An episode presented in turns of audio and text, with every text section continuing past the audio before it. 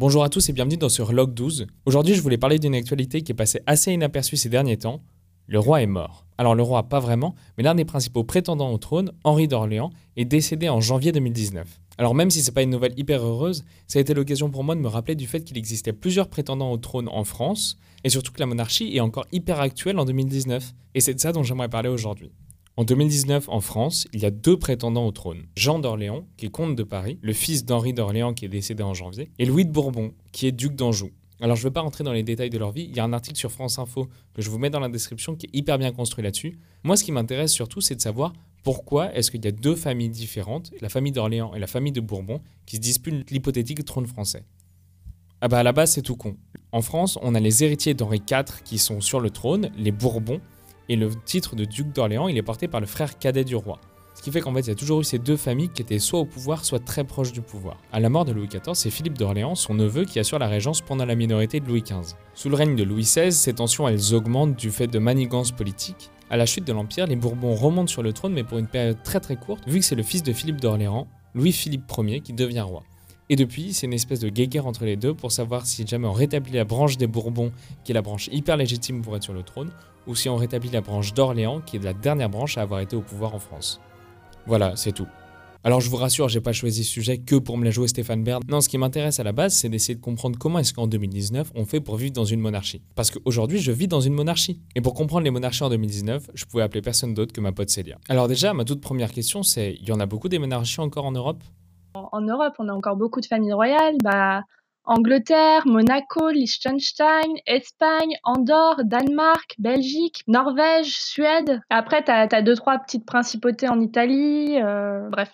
Il y a encore beaucoup, beaucoup de familles royales. Pourquoi ça tient? Parce qu'ils se mêlent pas de la politique. Ils font leur truc de leur côté et, euh, et ils se mêlent pas vraiment de la politique du, pays. Ils ont un rôle culturel, ils ont un, rôle peut-être un peu social, mais c'est tout finalement, quand tu regardes le, pouvoir des monarchies en Europe, euh, ils ont plutôt un rôle de première dame.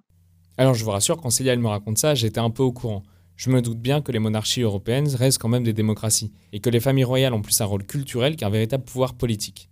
Mais ce qui m'intéresse justement, c'est cette question culturelle. Comment on parle de monarchie? J'imagine l'Ancien Régime, j'imagine le Moyen Âge, en bref, j'imagine l'étape avant la démocratie, avant la République, comme si la monarchie était quelque chose de sous-évolué. Mais au fur et à mesure de la discussion, je me rends compte que ces monarchies, elles ont bel et bien avancé avec notre temps. La plupart ont signé euh, un, traité il y a quelques années qui, disait que, les femmes ont le droit de régner, même si elles ont des frères après elles.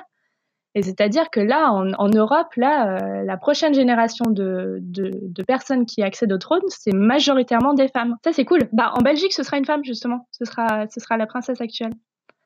Et, euh, en France, par exemple, là, celui qui, est supposé accéder au trône de la famille d'Orléans, bon, Jean, Jean d'Orléans, le problème, c'est qu'il a une sœur aînée. Et ça, en France, on ne le reconnaît pas du tout. C'est non, ce sera, ce sera le fils parce que son grand-père avait dit que ce sera celui-ci ce sera le deuxième fils. Ah oui, donc en plus, depuis 200 ans, l'institution monarchique française, elle n'a pas été dépoussiérée, ça pose quelques soucis. Mais alors du coup, pourquoi est-ce qu'on s'intéresse à la monarchie quand on n'est pas dans une monarchie Et qu'est-ce qui plaît aux gens qui vivent dans une monarchie? Je pense qu'en France, on s'y intéresse parce qu'on l'a pas. Du coup, ça nous fait un peu, un peu fantasmer. Euh.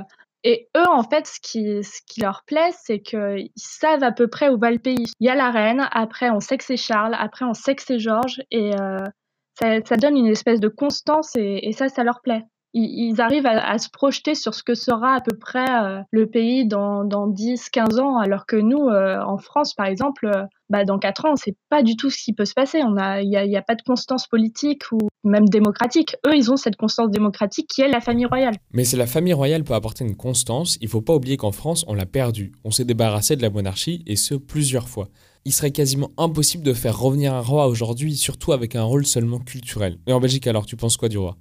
Ouais, par contre, euh, la famille royale de Belgique, euh, pas très glam. Hein. Moi qui m'intéresse un peu du coup euh, aux monarchies européennes, c'est vraiment les, les, les, moins, les moins présents culturellement, enfin, loin derrière les autres. On les voit pas trop. Et ben voilà, comme ça je me coucherai moins bête à propos des familles royales européennes. Un énorme merci à Célia qui a fait quasiment tout le travail sur cet épisode, moi je l'ai juste interviewé. Merci à vous d'avoir écouté sur Log 12. N'hésitez pas à me dire si ce format d'interview sur des sujets précis vous intéresse. Moi en tout cas j'ai adoré le faire. On se retrouve demain pour le Log 13.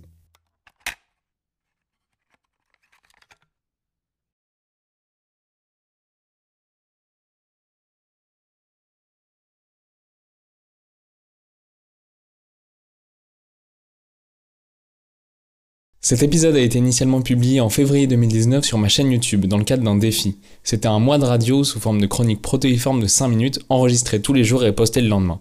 Vous pouvez retrouver tous les épisodes originaux sur ma chaîne YouTube qui est dans la description et suivez toutes mes autres aventures sur Facebook et sur Instagram en suivant les liens qui sont en dessous. A bientôt